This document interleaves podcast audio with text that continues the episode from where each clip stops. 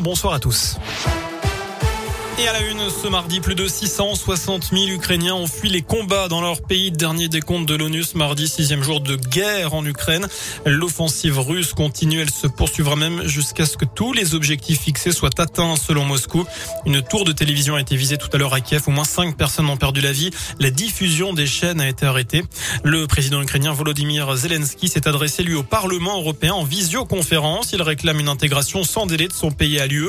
L'Europe sera beaucoup plus forte avec l'Ukraine en son sein. Sans vous, l'Ukraine sera seule.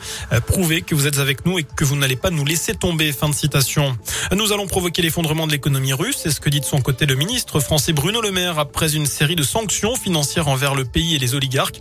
Euh, Total Energy indique qu'elle n'investira plus dans les nouveaux projets en Russie, mais ne résilie pas ses contrats en cours.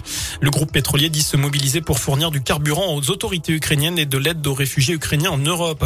Dans ce contexte, quatre volontaires de l'ONG stéphanoise Pompiers Humanitaires Français se sont envolés à la mi-journée de Paris, direction Cracovie, puis la frontière entre la Pologne et l'Ukraine pour une opération de 10 jours.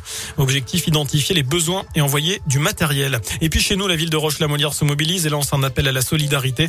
Une collecte de médicaments et de matériel médical est organisée dans la commune. Un rassemblement de soutien au peuple ukrainien est prévu demain à 18h à Rive de Gier.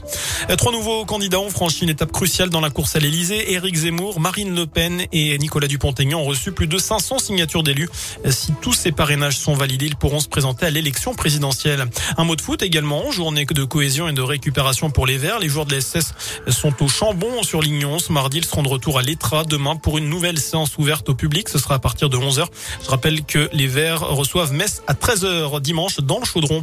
Et puis à suivre d'ici là la première demi-finale de Coupe de France entre Nice et Versailles à 21h avant Nantes, Monaco. Demain, la finale, ce sera le 8 mai. Voilà pour l'essentiel de l'actualité.